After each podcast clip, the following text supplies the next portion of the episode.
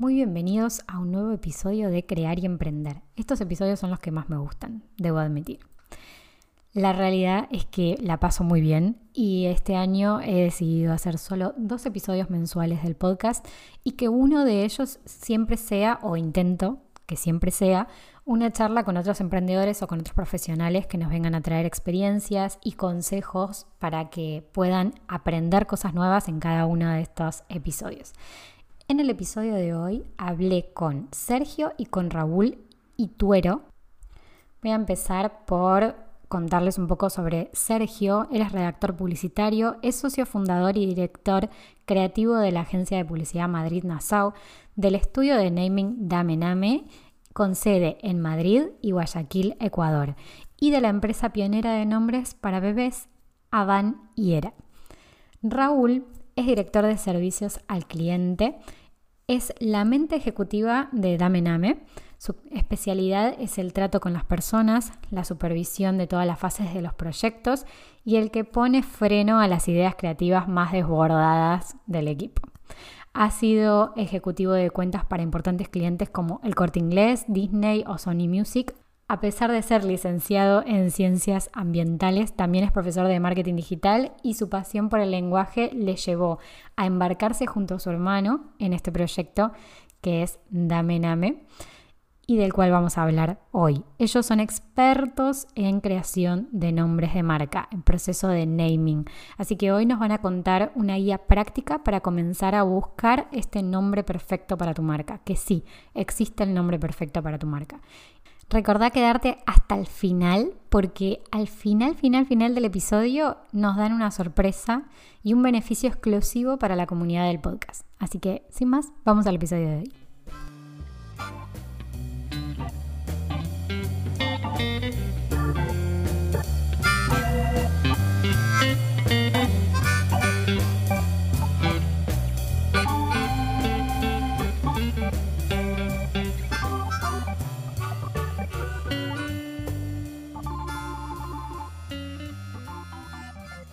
Bueno, ahora acá estamos con Sergio y con Raúl, que nos van a empezar a contar un poco sobre cómo comenzar este proceso de naming. Pero primero, antes que nada, quiero que se presenten igualmente ustedes, porque cada uno tiene su estilo y me gusta cuando se presentan cada uno.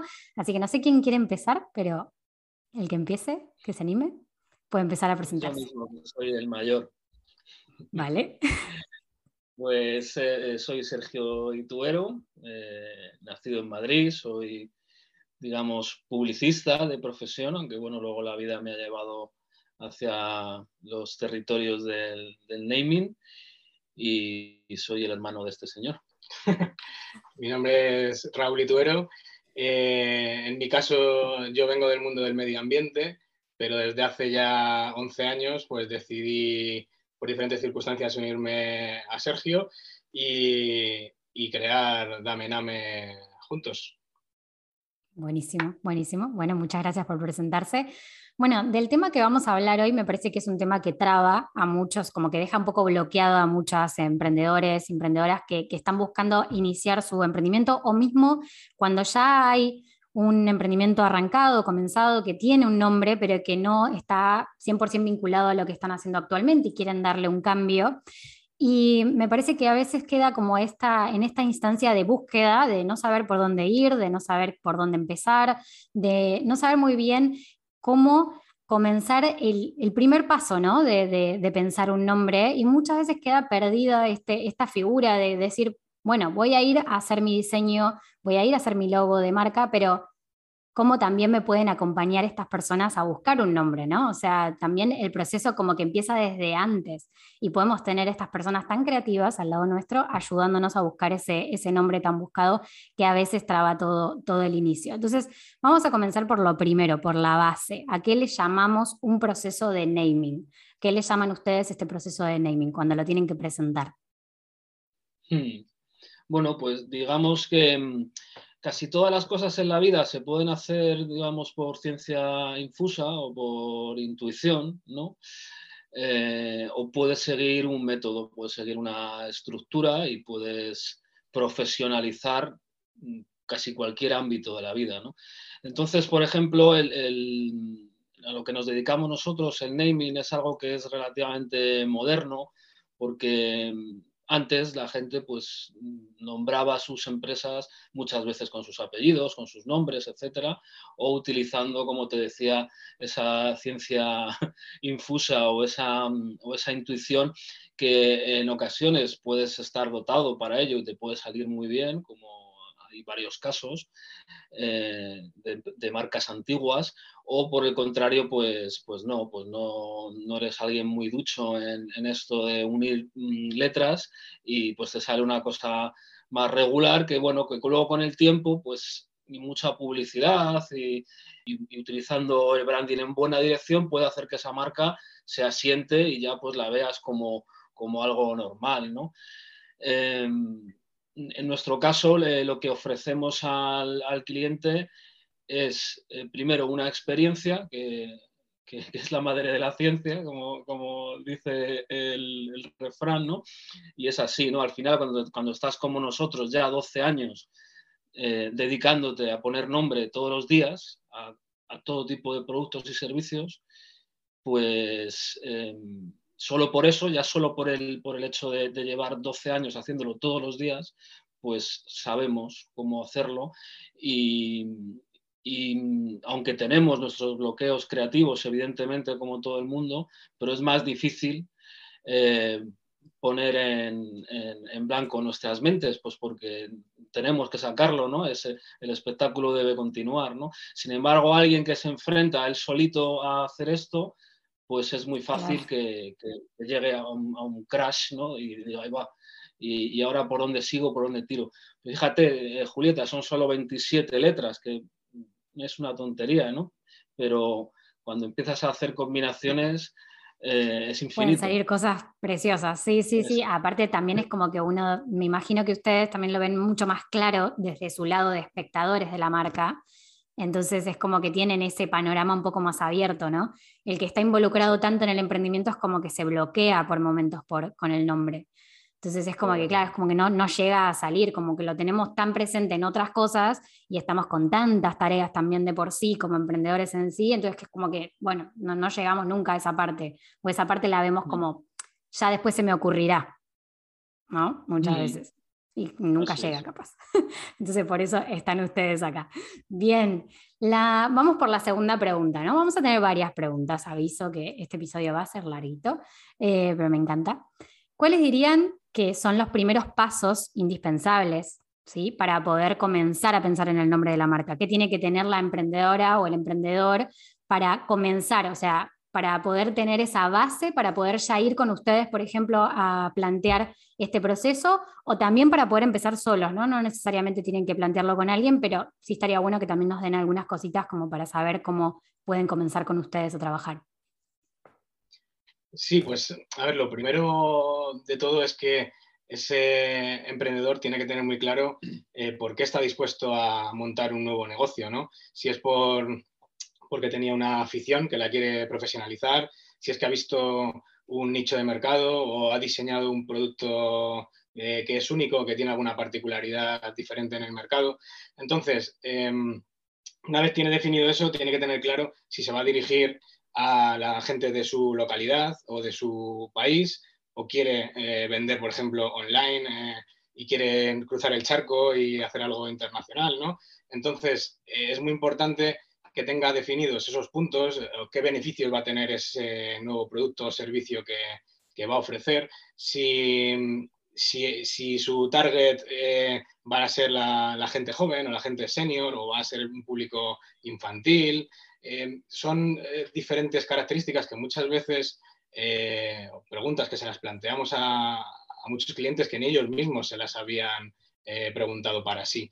Y luego ya, por supuesto, eh, cuando ya nos adentramos en, características del propio nombre, pues es donde ya empezamos a tirar un poco más del hilo, ¿no? Pues si quieres que sea un nombre eh, más clásico, más moderno, que remita a tal o cual eh, concepto.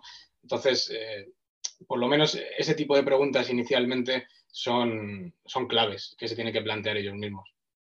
Bien, perfecto, perfecto.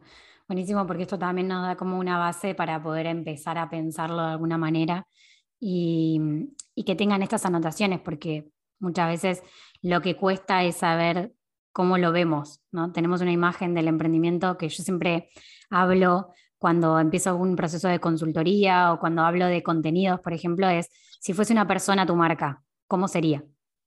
¿O qué tipo de persona sería dentro de un grupo de amigos, por ejemplo? ¿Sería el que hace chistes? ¿Sería el que está siempre organizando? ¿Qué tipo de personalidad tendría en ese contexto? Para poder darme una idea también a alguien que está externo a esa marca, porque muchas veces la marca está como muy ligada al fundador, entonces es como casi una, es como que nos damos cuenta un poco más de cómo queremos comunicarla y parte de la comunicación va a estar representada por ese nombre. Entonces me parece excelente. Bien, sigamos con las preguntas entonces. ¿Siempre se hace el clásico brainstorming o lluvia de ideas? O sea, ¿siempre es ese proceso el que, eh, con el cual se empieza o tienen otros procesos o otras técnicas con las cuales comienzan la búsqueda? Pues fíjate, es curioso que yo que el brainstorming lo he utilizado muchas veces en mi vida como publicista, sobre todo, eh, que es uno de los... Mm, de los métodos creativos más utilizados y peor utilizados también, hay que decir, del mundo, porque tiene una serie de normas que la gente no suele cumplir, y además son muy sencillitas. Pero en el caso del, naming, eh, fíjate, no es de nuestros métodos favoritos, no salen cosas muy interesantes eh, con el brainstorming. Eh, nosotros lo que solemos hacer últimamente, porque luego también vamos cambiando, es muy orgánico esto, entonces, unas veces nos da por hacer unas cosas y otras otras. Eh, últimamente lo que hacemos mucho es directamente coger el briefing del cliente e ir sacando palabras clave que nosotros detectamos que, tiene, que tiene cierto sentido con lo que el proyecto que quiere montar. Y a partir de ahí ya con diferentes eh, técnicas de creatividad que muchas veces incluso nos hemos inventado, nos hemos ido inventando nosotros mismos por el camino, vamos como cogiendo, yo lo llamo como vetas, como en la mina, ¿no? Cuando pues, mucho picar piedra y de repente das con una palabra que te estimula y ahí a lo mejor te salen de esa raíz, te salen 20, 25 palabras eh, directas, ta, ta, ta, ta, ta, ta, ta, ta, y así vas escribando con todo el briefing y sacando esas palabritas y luego ya quizá llega la parte más difícil, que es salirte, digamos, de lo más evidente, que son esas palabras que ha, verbalizado el, cliente, y sería más hacer elipsis, ¿no? O sea, es decir, no ir directamente a, no sé, si es una marca de ropa, pues, pues no ir a la palabra mm, camiseta, ¿no? Sino ir a algo relacionado con el mundo de, de la ropa, ¿no? Pues, no sé, piel, por ejemplo, ¿no? Estaríamos haciendo una elipsis y no estaríamos hablando directamente del producto, pero sí algo que está en contacto con el producto. Genial, genial. Claro, no irá tan literal.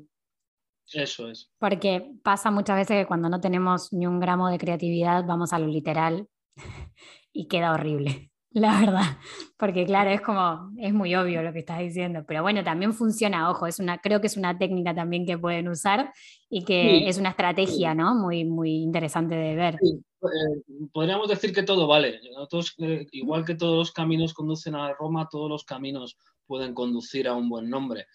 Eh, lo que pasa es que no siempre son los adecuados. Entonces, ahí, ahí está la exploración real el, dar con mil nombres, que es lo que hacemos realmente, al final esto es un tema de cantidades, tienes que, hacer mil nombres para sacar 100 mm, nombres buenos. Y esos 100 nombres buenos eh, tienes que tener la suerte de que haya al menos uno que no esté registrado o que tenga posibilidades de, registro.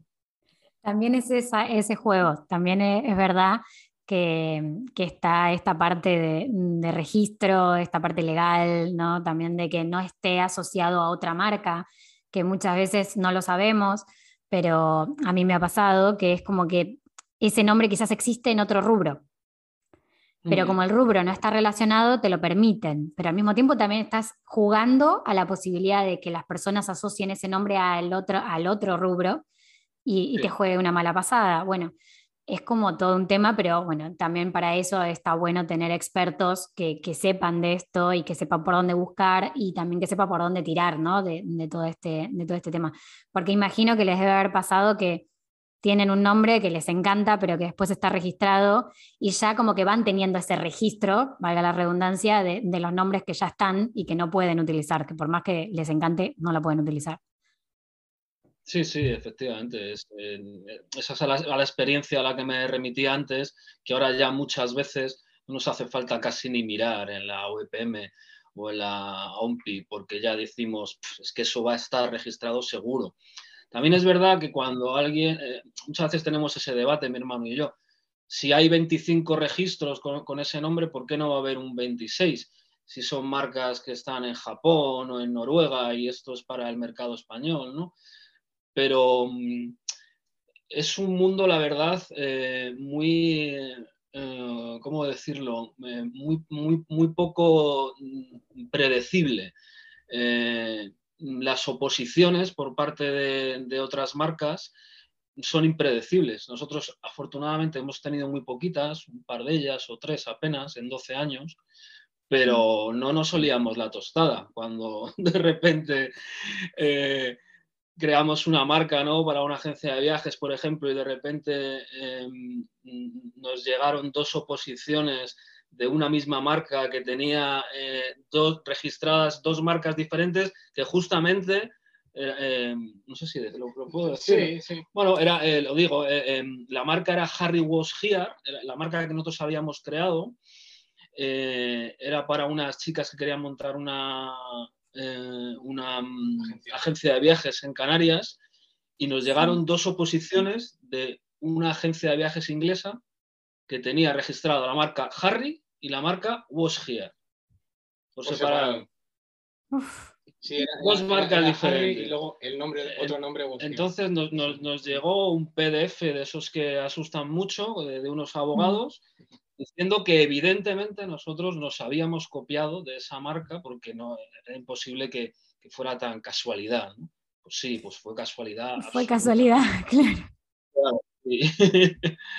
y, Una muy mala pues casualidad, pero bueno nos echamos para atrás porque, bueno, todo esto se puede recurrir y tal, pero la verdad es que es agotador. Y, cuando la persona que, el cliente, pues es una pyme, alguien que está empezando, meterte en esos jaleos no merece la pena y hay que tirar para atrás. Y nada, bueno, y nosotros también con, con experiencias como esta, lo que solemos hacer ya es avisar al cliente que esto puede ocurrir, que, y que nadie puede eh, asegurarte que, no vaya a ocurrir. Claro, y aparte cuando estás comenzando, imagino que también es un poco, a ver, es mejor empezar de cero y ver otra oportunidad que estar recurriendo a estas situaciones y, meterte en un, en un, lío que no, quizás no tiene salida y que, y que, lleva mucho tiempo, sobre todo es mucho tiempo. Y ahí los tiempos están como corriéndonos, ¿no? También como para poder empezar con el negocio. Así que sí, imagino, imagino. Bien, bueno, lo siguiente entonces sería hablar un poco más de qué ingredientes entonces consideran que tiene un buen nombre de marca. O sea, ¿cómo ustedes dirían, este es un buen nombre de marca? ¿qué, cositas puede llegar a, qué características puede llegar a decirnos que, tiene un buen nombre de marca? Sí, em, nosotros esto lo, llamamos los, los, atributos que debe tener un buen nombre, porque al menos debería tener porque los atributos que puede tener un nombre realmente podemos decir que son infinitos. Entonces, eh, nosotros al menos consideramos siete, que son los más importantes, nosotros vemos, que es que, sea, que un nombre sea descriptivo, que sea recordable, pronunciable, original, mm, que sea corto o, al menos que no sea muy largo, aunque bueno, también es cierto que hay marcas con nombres largos eh, que son muy importantes. Y luego los dos últimos, que sea evocador y que no exista, lo que hablábamos de las oficinas de patentes. Estos dos últimos eh, son para nosotros los, que consideramos vitales, ¿no? que, pues que, sea evocador, que te transmita eh, pues un, sentimiento, una sensación, que te emocione, que, que, te, que te lleve a algún sitio ¿no? cuando lo lees. Entonces, eso es eh, vital, al menos esos dos, evocador y, que no exista, que sea registrable. Perfecto, perfecto, me encantan. Me encanta porque fue como muy, muy puntual. Me, gusta esa, esa descripción. Porque aparte ya es como que viéndolo así con estos, con estos siete condimentos, digamos, con estos siete atributos, es como que podemos mirar un nombre preciso y decir, ¿los tiene, los cumple o no? ¿O tengo que rever algo? Está, bueno, está buenísimo. Muchas gracias por todo esto. Bien, y hay una pregunta que yo la verdad es que estaba pensando si, si comentarla o no comentarla, porque la verdad es que también depende mucho de cada rubro, imagino que depende mucho de cada sector en el que estemos trabajando, pero ¿hay alguna regla, por ejemplo, para saber si tiene que ser una palabra en femenino o es mejor una palabra en masculino? Porque, por ejemplo, me pasa que muchas marcas de moda, sobre todo muchas marcas de accesorios, que yo también tengo una marca de accesorios, que, también me pasó, que tuve un proceso de, de naming medio complicado, que veo que casi siempre se utilizan nombres femeninos, porque como el público de por sí, el público objetivo es femenino, como que se evoca como para ese, se lleva como para, para ese lado, ¿no? Pero ¿es recomendable en, en algún caso en particular o cómo, cómo lo ven esto ustedes? Pues es muy interesante realmente que hagas esa pregunta porque nosotros es una de las cosas que preguntamos justamente en nuestro briefing. Nosotros preguntamos si ven la marca más femenina o masculina. Eh, muchas veces no nos saben contestar. Em, sobre todo en negocios en los que el target está muy proporcionado entre hombres y mujeres. Pero es cierto, y aunque esto es un convencionalismo, y es verdad que los convencionalismos a veces también están para ser disruptivo y, romperlos, ¿no?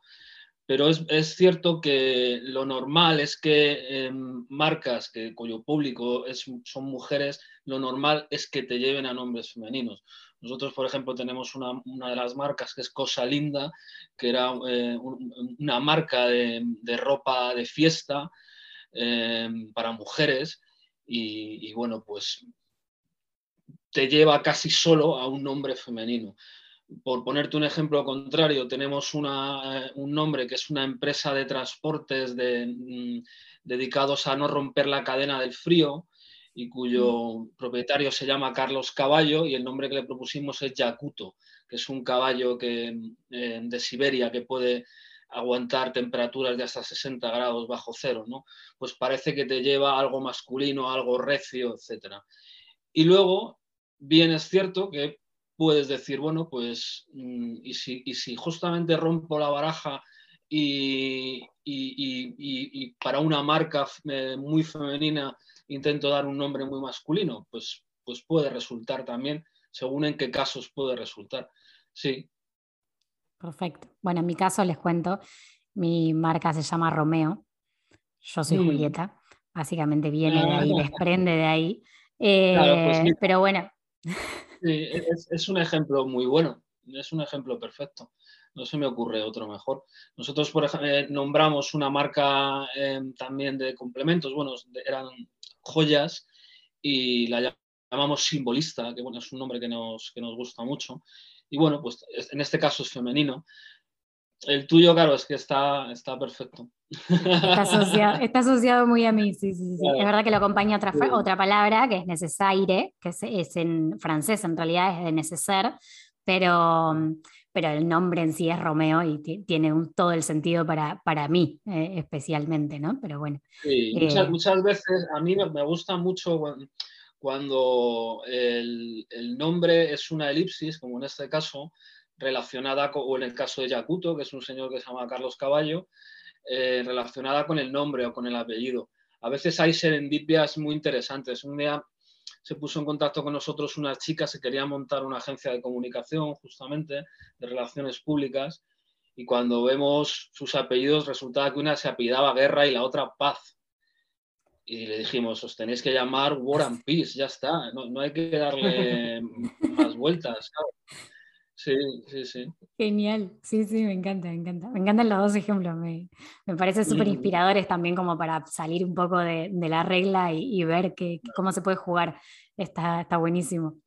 Bien, eh, pasemos a la siguiente pregunta entonces y vamos a hablar un poco sobre este tema justamente que sale a raíz de este ejemplo que diste, de si están de, de acuerdo con el uso de otros idiomas, cuando sí y cuando no porque pasa mucho que queda bonito en inglés y como en mi caso, ¿no? O sea, justamente en mi caso también de lo de Romeo, la palabra neceser en español me daba igual, pero en francés sonaba más lindo y el origen es francés de alguna manera, entonces tenía que ver, pero, pero cuando sí, cuando no, porque a veces entiendo que puede ser confuso.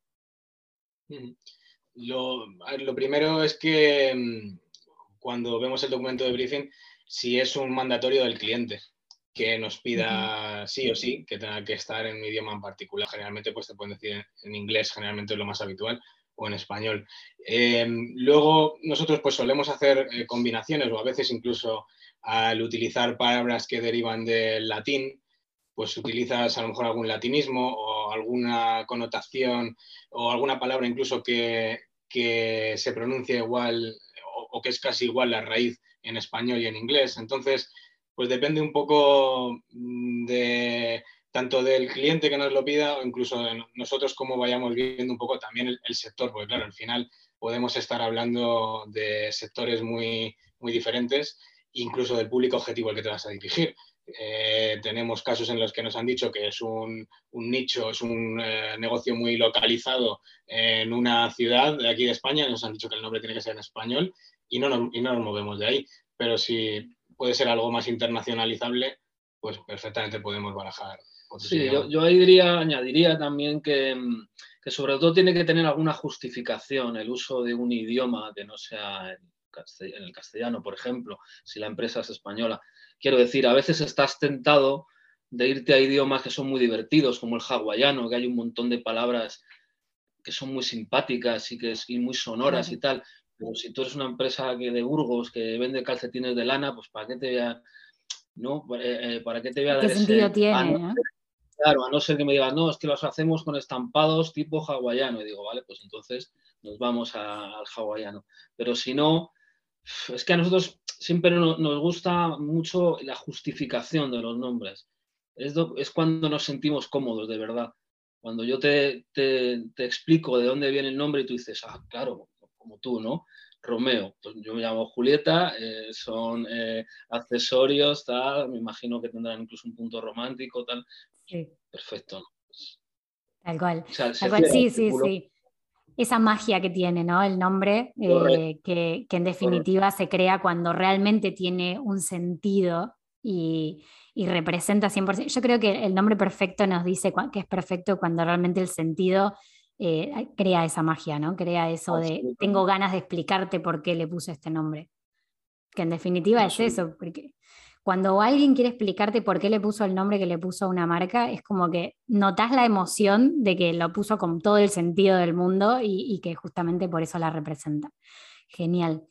Bien, muchas veces lo que, lo que pasa en el proceso es que queda atascado, como decíamos antes, porque busca que el nombre represente 100% tanto el producto, la propuesta de valor, el sector en el que se desenvuelve. ¿Qué opinan sobre, sobre este problema que se genera?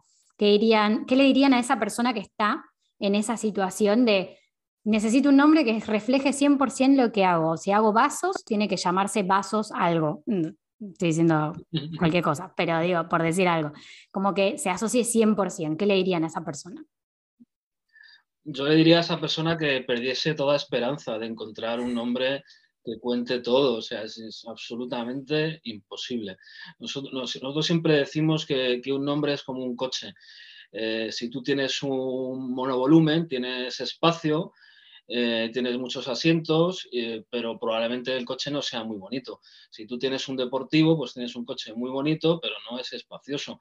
Entonces no se puede tener todo en esta vida y en el nombre y en naming muchísimo menos.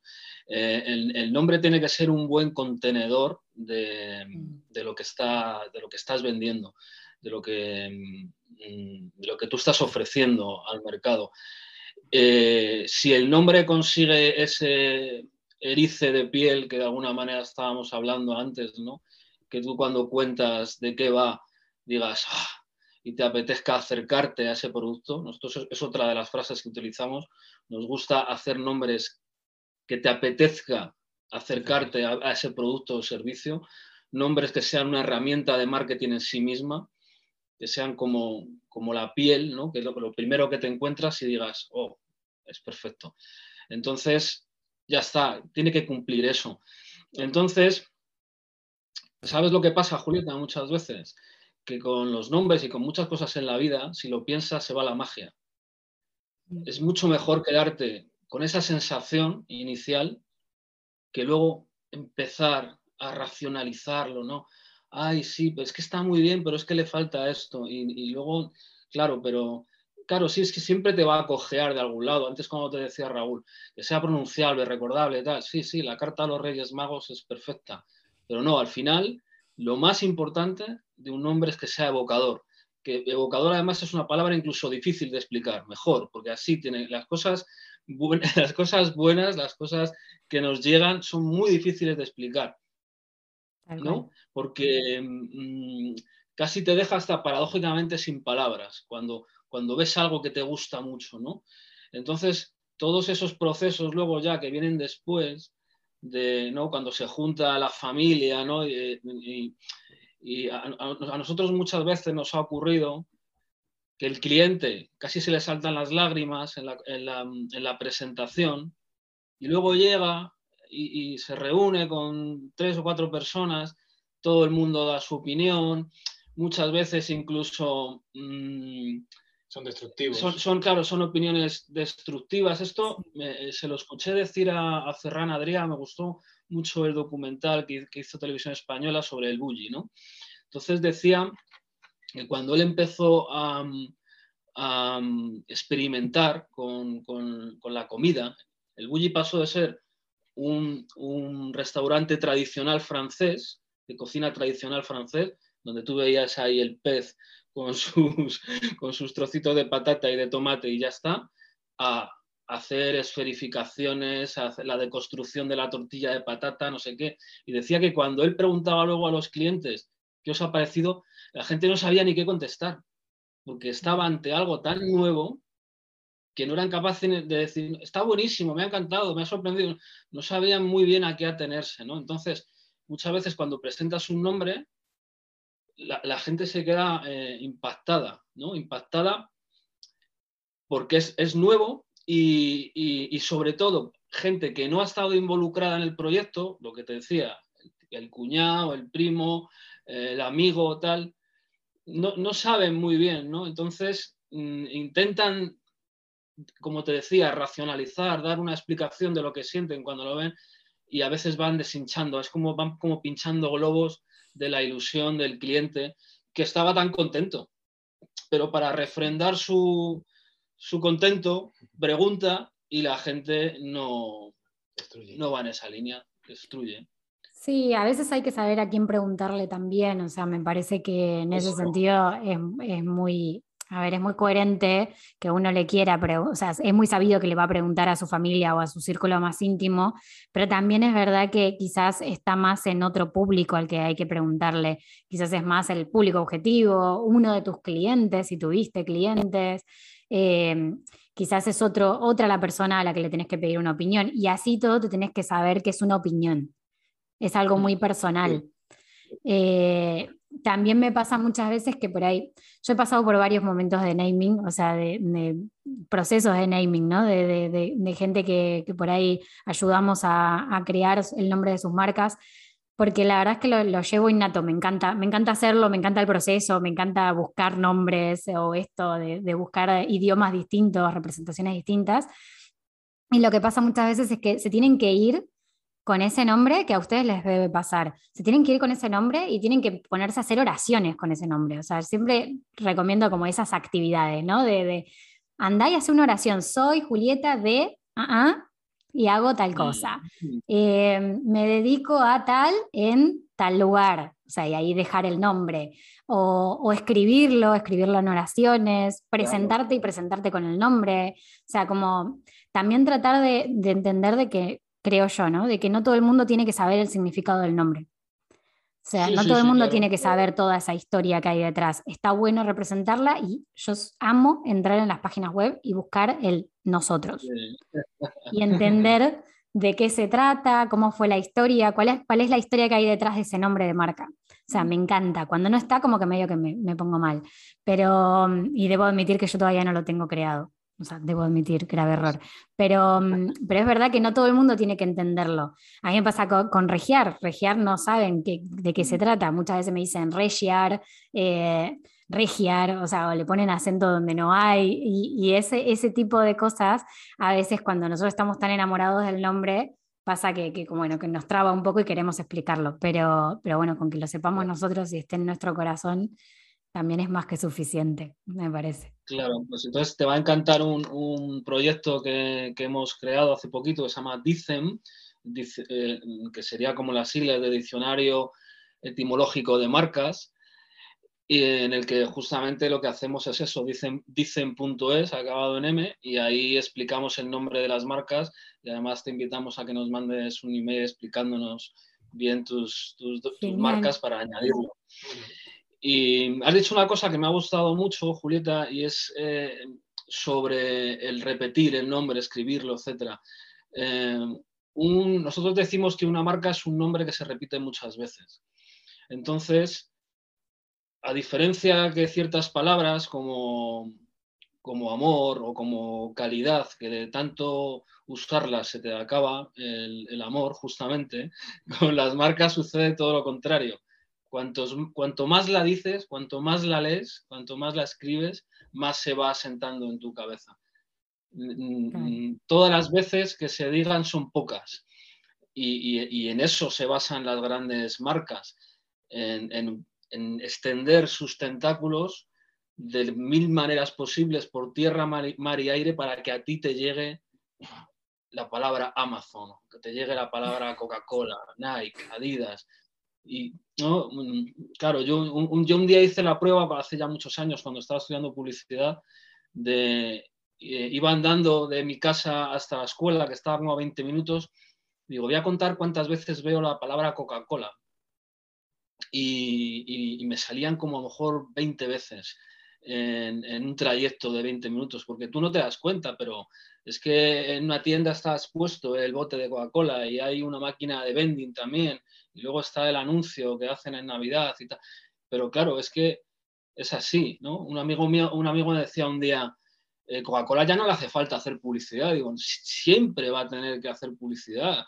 Mañana deja de hacer publicidad y Pepsi, que está ahí en España como soterrada, de repente, ¡boom! Eh, se la come. Es así. De hecho, había salido un estudio hace unos años que, de Coca-Cola, creo que era, no me, acuerdo bien, no me quiero equivocar, pero no quiero decir cualquier cosa, pero me parece que era de Coca-Cola, que decía que tiene que impactar al menos como unas 17 veces eh, con publicidad a las personas para que realmente le compren. Entonces, ahí estamos justamente con, hablando de un grande como Coca-Cola, que muchas veces es la primera palabra de los niños, eh, que tiene que seguir haciéndolo. Entonces, es verdad que llega un punto que de tanto ver nuestra marca hasta llegamos a un hartazgo, ¿no? Como que ya no queremos saber más nada con el nombre. Ese proceso también creo que hay que pasarlo, esa etapa hay que pasarla, porque siempre se puede como volver a renovar con un claim nuevo, con una propuesta de valor nueva, con, o sea, la propuesta de valor no, pero sí con la bajada, con ese eslogan que se puede cambiar con el correr de los años. De hecho, Coca-Cola lo ha hecho, McDonald's lo ha hecho, o sea, grandes marcas tenemos como ejemplos de cambios de claims y de, y de propuestas que, que sí lo que hacen es como renovarlas, ¿no? Como darle un refresh.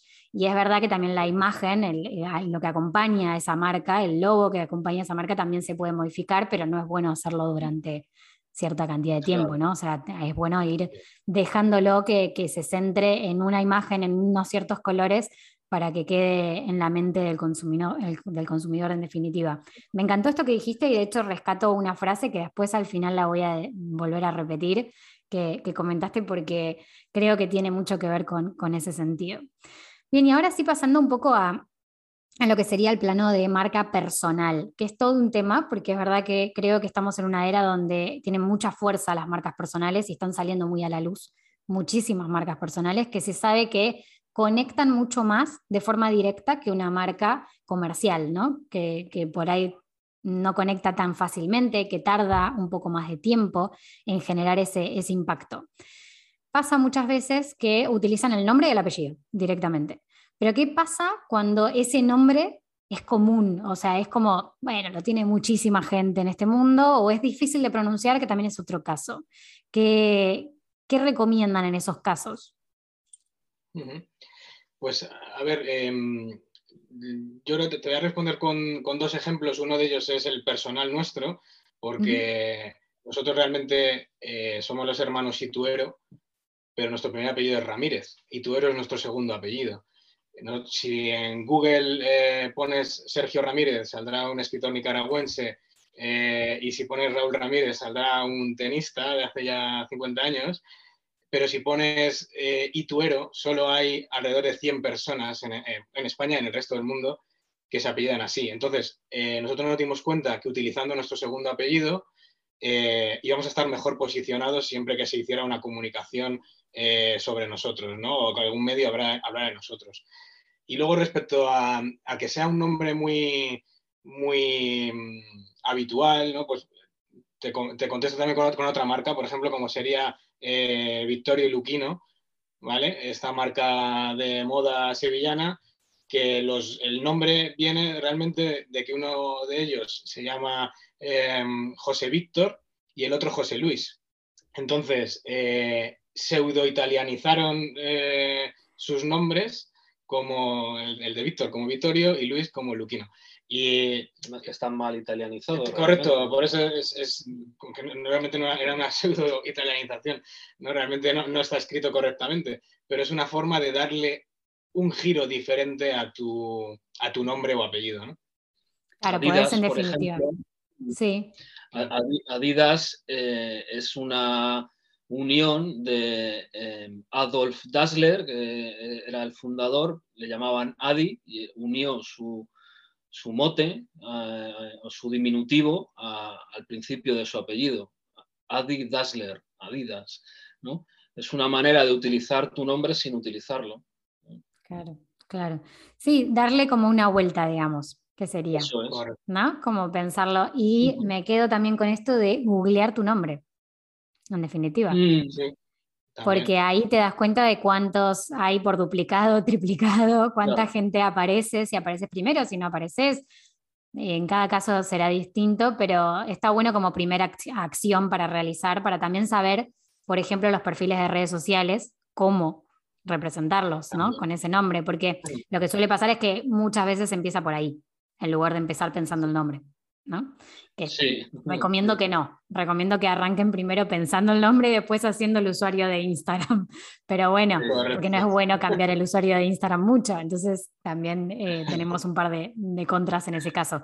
Pero primero traten de, buscarse, ver qué pasa y ahí pensarlo un poquito más y darle una vuelta ver ejemplos. primero tener claro el producto, que hay gente que empieza a pensar el nombre desde ya. antes de tener claro el producto.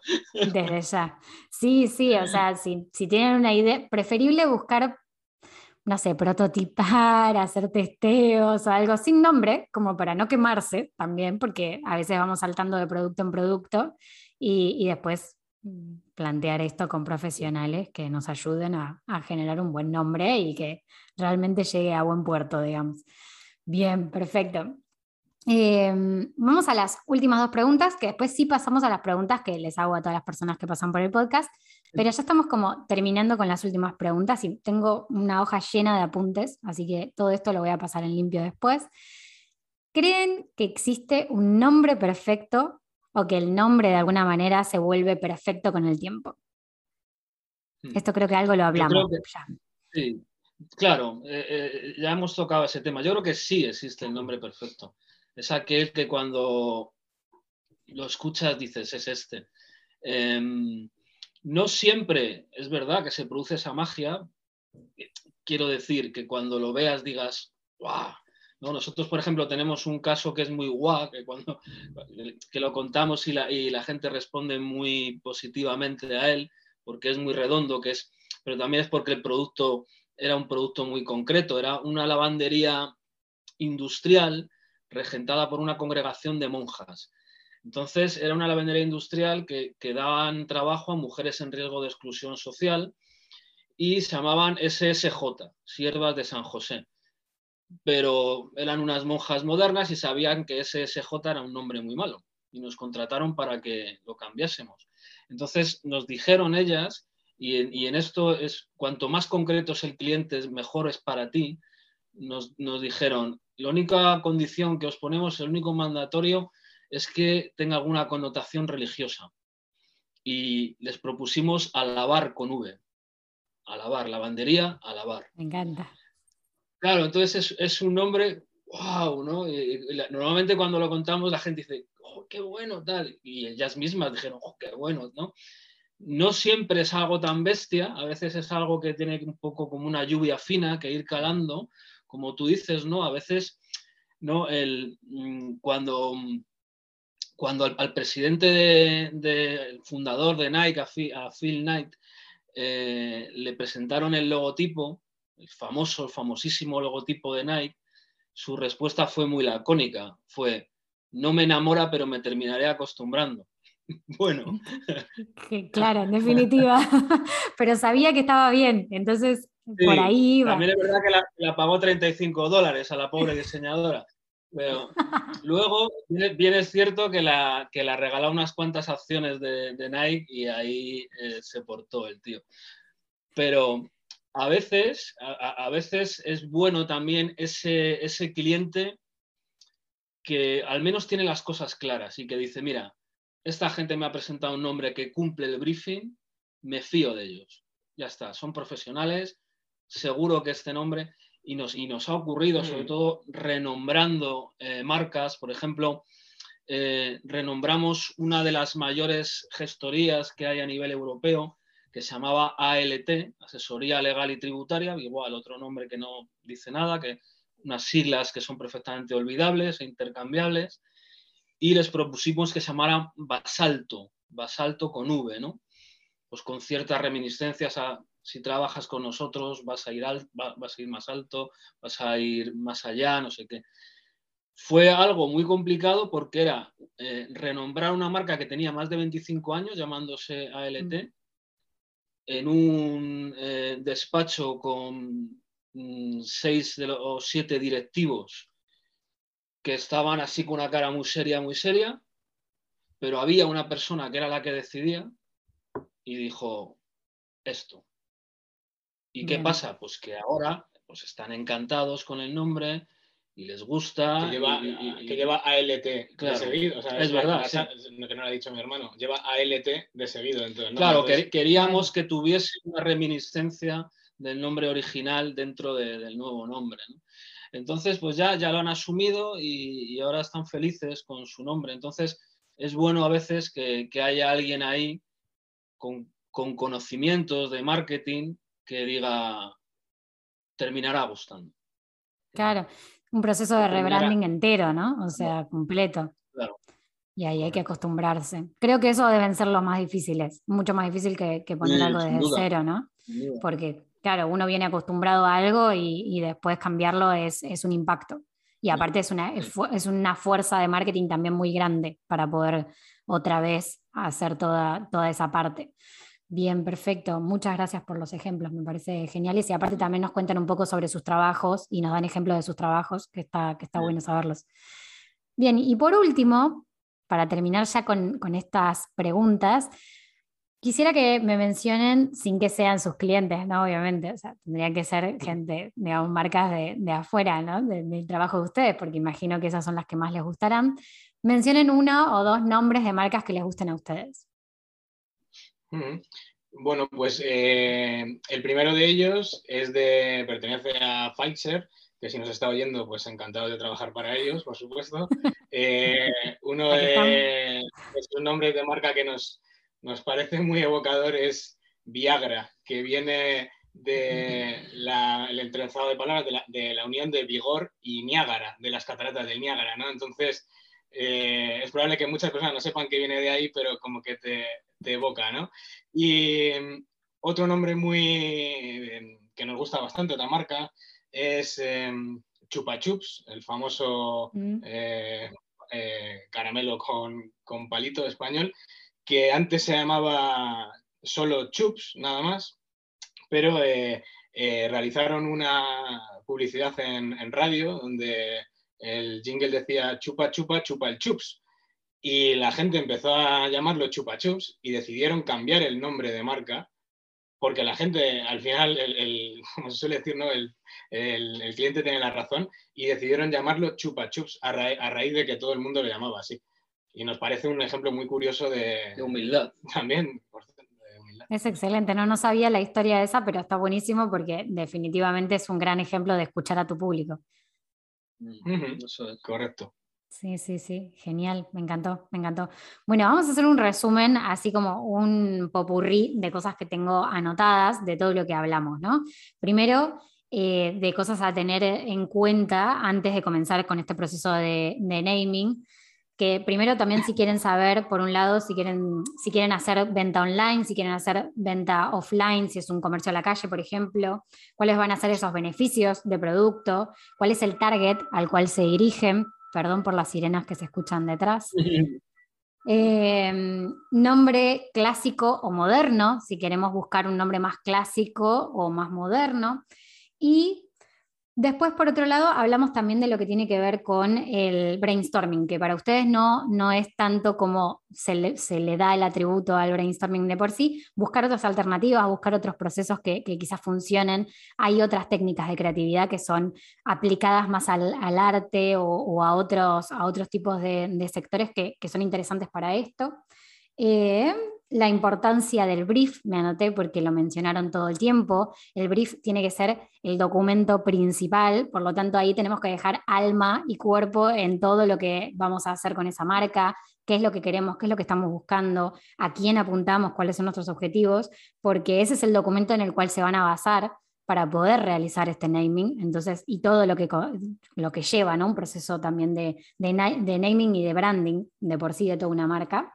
Eh, bueno, todo vale para los nombres, ver que no esté registrado es indispensable para poder continuar con este, con este nombre. Y después mencionaron, bueno, los siete atributos que los voy a dejar escritos en un posteo para que los tengan bien detallados. Y por otro lado, una frase que quiero terminar eh, de decir, que es lo que mencionabas en un momento, que me parece que es una frase que, que, le da como, bueno, este sentido a todo lo que dijimos en esta, en esta entrevista, que una marca es un nombre que se repite muchas veces. La marca tiene que ser repetida muchas, muchas veces. Cuanto más lo repitamos, más salga de nuestra boca. No es que estamos siendo egocéntricos por nombrar a nuestra marca, no es que estamos diciéndola por, por simplemente decirla, la tenemos que decir muchas veces. Tener en cuenta eso de entrada antes de comenzar un proceso de naming me parece importantísimo, porque justamente eso es lo que vamos a hacer todo el tiempo con nuestra marca, constantemente. La vamos a repetir hasta en los sueños, les puedo asegurar. Entonces, es importante que nos guste y que esté representando lo que nosotros queremos representar y que contenga toda esa magia. Así que si quieren agregar algo a este resumen, me lo pueden decir sin problema. Perfecto, sí. Bien, perfecto. Nos Bien, después yo igualmente voy a ir haciendo posteos relacionados, así que lo van a ir viendo en los perfiles de redes. Y por último, vamos ahora sí a pasar a las preguntas finales que siempre les hago a todas las personas que participan del podcast. La primera pregunta tiene que ver con las redes sociales, cómo crean contenido para redes sociales que los inspira de alguna manera. Hmm. Pues últimamente una cosa que estamos haciendo eh, bastante, bueno, bastante, una vez a la semana más o menos, y que nos, que nos gusta mucho, es contar justamente la historia de dónde vienen los nombres de, las marcas. Entonces, lo suelo hacer yo en esta casa. Eh, entonces suelo meter el móvil en un armario o algo así, abro la, puerta del armario, cojo unas zapatillas, entonces digo, pues eso, Adidas, Adidas eh, y, explico ¿no? de dónde viene eh, o el de Twinnings o lo que sea, ¿no? lo, que se me lo que vaya teniendo por casa. Y esos son vídeos de menos de un minuto que la verdad están gustando bastante. Mm. Perfecto, perfecto. Eh, ¿Cómo se organizan para subir los contenidos? O sea, ¿tienen alguna frecuencia en especial o, simplemente cuando surge un poco más orgánico lo, van subiendo?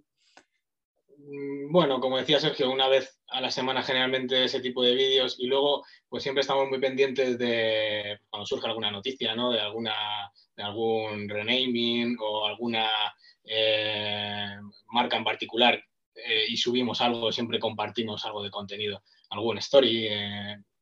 generalmente solemos utilizar Instagram, Twitter, Facebook y LinkedIn, un poco cada uno en función de, la característica de cada, de cada publicación, pero sí, generalmente varias veces a la semana seguro. Perfecto, perfecto. Y respecto a esto, justamente, ¿qué es lo que sienten que más les funcionó? Sé que hicieron mm, bastantes vivos, ¿no? O sea, hicieron algunos vivos ustedes dentro de, la plataforma de Instagram. Creo que para este tipo de mensajes y lo que nosotros hacemos, los vivos transmiten mucho más que cualquier posteo que podamos hacer estático. ¿Creen que, por ejemplo, ese, ese tipo de contenido les funcionó o les funcionó más el post tradicional con texto? Pues Mira, eh, lo que mejor nos suele funcionar es cuando intentamos dar una vuelta de tuerca y, crear algo noticiable, ¿no? Mm. Eh, te lo pongo con un ejemplo que se entiende muy bien. Nosotros hace tiempo se nos ocurrió lanzar un poco la propuesta en redes sociales en Facebook concretamente. yo creo que no, teníamos Instagram por aquella época, no sé ni si existía Instagram, eh, o no sé, no se utilizaba tanto como ahora a lo mejor. Y era, em, mm, vas a tener un bebé, pues nosotros te proponemos el nombre de ese bebé, ¿no? Eh, como hemos nombrado ya de todo, eh, pues nos vemos capaces de, nombrar también a, a, un niño, una niña. Entonces, em, uno, bueno, muchos padres nos pidieron consejo, pero hubo una pareja, una pareja asturiana de Avilés, que decidió llamar a su hija como nosotros habíamos propuesto, Eire. Entonces, utilizamos eso como nota de prensa, la lanzamos a, los medios y conseguimos pues un éxito, eh, esfuerzo, em, eh, repercusión espectacular. Nos, nos llamaron de varias televisiones, de muchísimas radios, cientos de medios digitales e incluso eso luego lo hemos ido repitiendo de vez en cuando y, ha seguido funcionando. Es algo que aún todavía nos llama algún medio para hablarnos de esto. Y, eso nos funcionó, nos, funcionó muy bien. Y de vez en cuando eso, intentamos dar dar algo que no sea simplemente eh, somos de Amename y, y, hacemos nombres, ¿no? Bueno, como esto que te he dicho, ¿no? Dicen, somos de Amename, hacemos nombres, pero también nos, gusta contar de dónde vienen los nombres de las marcas, porque queremos ser los que más sepan de nombres de marcas del mundo. queremos, eh, queremos ser unos eruditos de eso. Es verdad, porque nos, gusta mucho, como a ti, nos, nos, emociona el, el, saber de dónde vienen los nombres de las cosas. Entonces, como pensamos también que hay mucha gente que le puede parecer curioso, pues esta página dicen.es, yo creo que a cualquier persona, aunque no tenga nada que ver con el mundo del marketing, además está hecha de una manera muy divertida, que vas dando como clic y aleatoriamente te va saliendo una marca, aparte de que puedas buscar y tal. Y es muy divertido porque te contamos en cuatro líneas ¿no? de dónde viene y algunos son realmente sorprendentes. Sí, y al, hilo de lo, que de, lo que comentaba Sergio de, de los nombres de bebés, pues al final esto eh, han sido ya seis años eh, con casi 5.000 peticiones de, padres, pero luego nos dimos cuenta que algunos padres, todo esto era de manera gratuita, algunos padres sus peticiones eran como completos briefings, ¿no? Y dijimos, pues ¿por qué no dar un servicio premium para estos padres que quieren ya algo muy particular y que incluso nos están pidiendo un nombre único de que no exista en su país, tal? Y se nos ocurrió eh, la idea de, crear este servicio premium, que esto sí que era ya, es, bueno, si lo seguimos haciendo, obviamente, esto sí que tiene ya un, coste para padres que necesitan algo más especial, y este se llama Avan con V, Avan y Era, porque son dos nombres que en España no hay nadie que se llame así, también, cogiendo a, la, primera pareja, ¿no? De, según la Biblia, Adán y Eva, pues dijimos Avan y Era. Y bueno, pues esto también eh, realmente eh, está, funcionando, está funcionando bien, pero claro, es un servicio ya más eh, ad hoc para cada, para cada pareja que nos haga la petición. Genial, no sabía de ese servicio, me encanta. me parece muy original aparte. Está muy bueno. Y con relación al tipo de contenido que dicen, a este contenido particularmente, me parece que, que es muy buena la estrategia, que le salió espectacularmente bien y que en definitiva, me parece que los contenidos que más sirven, por lo que también me escucho de, muchas de las personas que vienen, es ese contenido que se relaciona 100% con la persona que está del otro lado, que no es solamente un tip, un consejo, sino que está 100% vinculado con el otro, que lo toca de alguna manera. Bien, y la última pregunta, ya para ir cerrando definitivamente las preguntas, es si podrían comentarnos un poco cómo se organizan en el trabajo, si lo hacen semanalmente, si tienen un planner mensual, si usan herramientas digitales, si utilizan alguna otra herramienta que, nos quieran contar, si usan la agenda de papel tradicional de toda la vida. Sí, generalmente eh, nuestra organización obviamente es diaria y semanal, salvo algún proyecto que que sea a largo plazo, que sí que lo hacemos ya de manera mensual o trimestral. Eh, y bueno, salvo el Google Calendar y bueno, y las chuletas en papel, que esas no fallan. Realmente no utilizamos ninguna, ninguna herramienta, ¿no? Bien, la chuleta para los que nos estén escuchando de Argentina son para nosotros los machetes. Básicamente. Eso es otra cosa, es otra cosa, por eso es que lo aclaro para que, para que todo el mundo lo, sepa. Bien, bueno, muchas gracias chicos, la verdad es que eh, para cerrar tengo que agradecerles enormemente, me parece que nos dieron un montón de información, un montón de contenido de altísimo valor que también tiene muchos consejos claves para poder comenzar, sea que estén cambiando el nombre de una marca o estén iniciando con ese proceso. Me parece que está buenísimo, me encanta el trabajo que hacen, realmente me encanta. Eh, espero que trabajemos juntos y que nos veamos en muchos contenidos más. Y por último, sí quiero que me cuenten dónde, se puede, dónde los pueden encontrar, si están lanzando algo o si quieren comentarnos algún servicio estrella como este servicio de, naming, dónde los pueden encontrar a, ustedes actualmente y así dejamos todos los links. Muy bien. Bueno, pues eh, nuestra web es damename.com, eh, en Instagram arroba damename-bajo Em, y bueno, pues últimamente em, lo, lo, que nos tiene más entretenidos es esto que te he comentado antes de Dicen.es, que invito a todos a que se acerquen a verlo, que yo creo que es muy interesante. Y eh, se nos ha ocurrido una promoción a mi hermano y a ti, un poco también para agradecerte esta entrevista eh, que nos ha hecho sentir tan cómodos y, y tan bien pensada y estructurada. Y esa toda, toda persona que nos escriba y que nos diga que viene de este programa, hacerle un 50% de descuento en, el naming que, esté pensando en, hacer. Ay, bueno, muchas gracias. Bueno, estoy feliz por todos los que puedan tener este descuento. Muchas gracias. Me parece que, que, está buenísimo y sobre todo después de hablar de todo esto, me parece que como que más ganas le debe dar a una persona que nos esté escuchando de ir con ustedes a hacer este proceso. Así que voy a dejar todos los links. Voy a compartir las redes sociales de, ustedes también como para que las puedan, los puedan seguir. Y sin más, terminamos el episodio de hoy. Muchas gracias chicos. Espero que la próxima hablemos más de, todo este proceso y gracias al resto. Nos vemos el próximo episodio.